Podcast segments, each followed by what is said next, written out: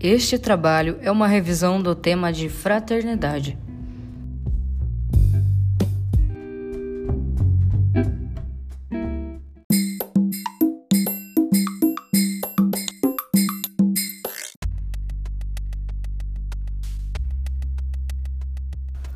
Neste início de terceiro milênio, marcado pelo individualismo nas relações econômicas, em meio a tal ambivalência, egoísmo e solidariedade, algumas questões emergem.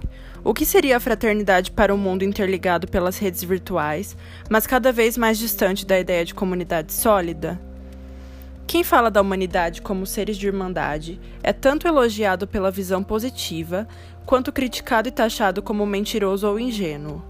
Os contatos que ocorrem por redes, e aqui influências sociais, são frágeis e escorreriam pelos mesmos dedos que digitam nos aparelhos, segundo o sociólogo polonês Zygmunt Bauman.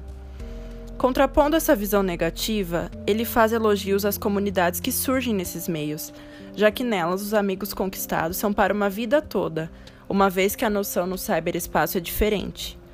Para um exemplo real de fraternidade, nota-se o povo judeu, que se manteve em uma unidade sólida mesmo após o Holocausto.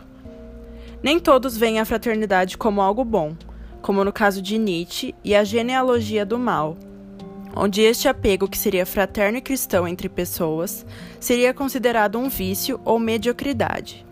Para o filósofo do século XIX, todos que repetem ame o próximo como a ti mesmo sentiriam um pequeno prazer sempre que conseguissem ajudar o outro a seu ver, o homem superior teria valores opostos.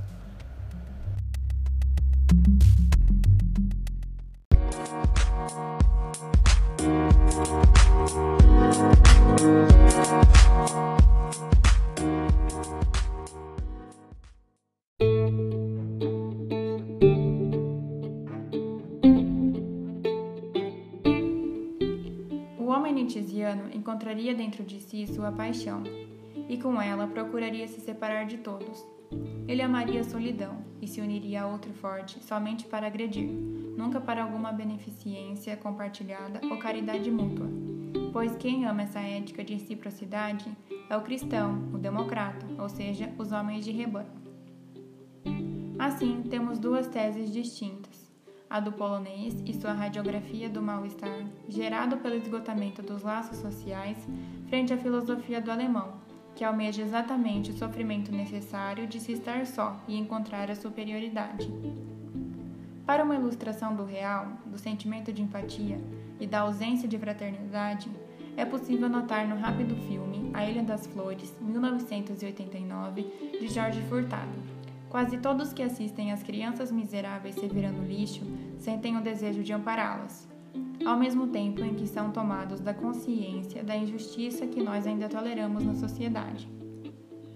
Por sua vez, adiante, há mesmo grande paixão e força na violência. Os Olhos de Fogo da obra Anjo Caído, 1868, de Cabanel, personificam a citada disposição de quem não almeja nem aparenta precisar ser ajudado. Enfim, Bauman não se omite em relação aos decepcionados destes tempos. Daí a razão de a comunhão, elogiada nas reflexões do sociólogo, dizer mais sobre a fraternidade já prevista nas leis e nas normas internacionais, mas ainda pouco democratizada neste país ou mundo afora. Uma vez que, quer aqui dentro dos brasileiros ou em outras partes do planeta, o egoísmo e o anseio por superioridade continuam afastando os irmãos de sangue ou de fé.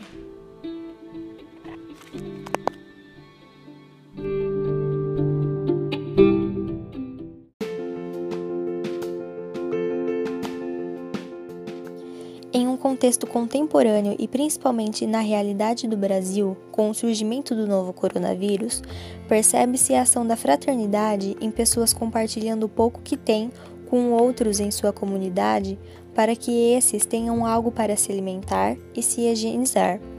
Também é notável nas pessoas que possuem ótimas condições financeiras e sociais e fazem uso delas para arrecadar recursos para instituições que acolhem aqueles que não possuem o básico para sua proteção contra a pandemia.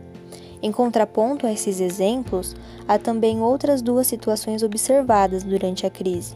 A primeira são as pessoas que não se importam com a situação do próximo, pois possuem métodos de proteção e acreditam que, por estarem isoladas em seu mundo, nada as afeta.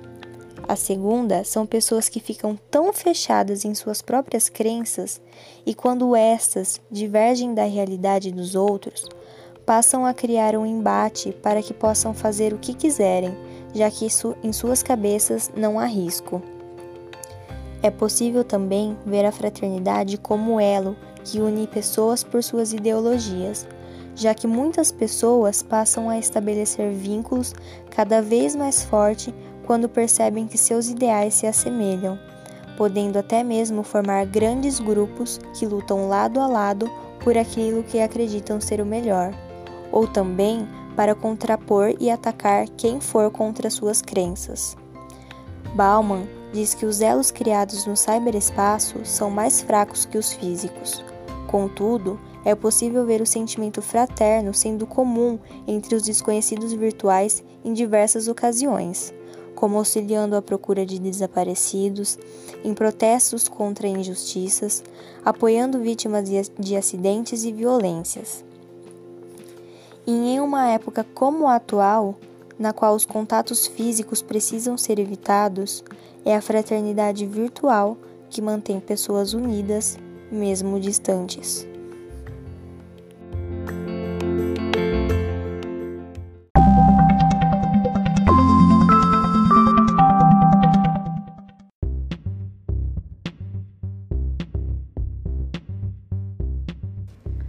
Este produto foi desenvolvido pelos alunos Alan Pereira, Priscila Munhoz, Lorena Parreira, Stephanie Pavanelli e Maiara Passadori.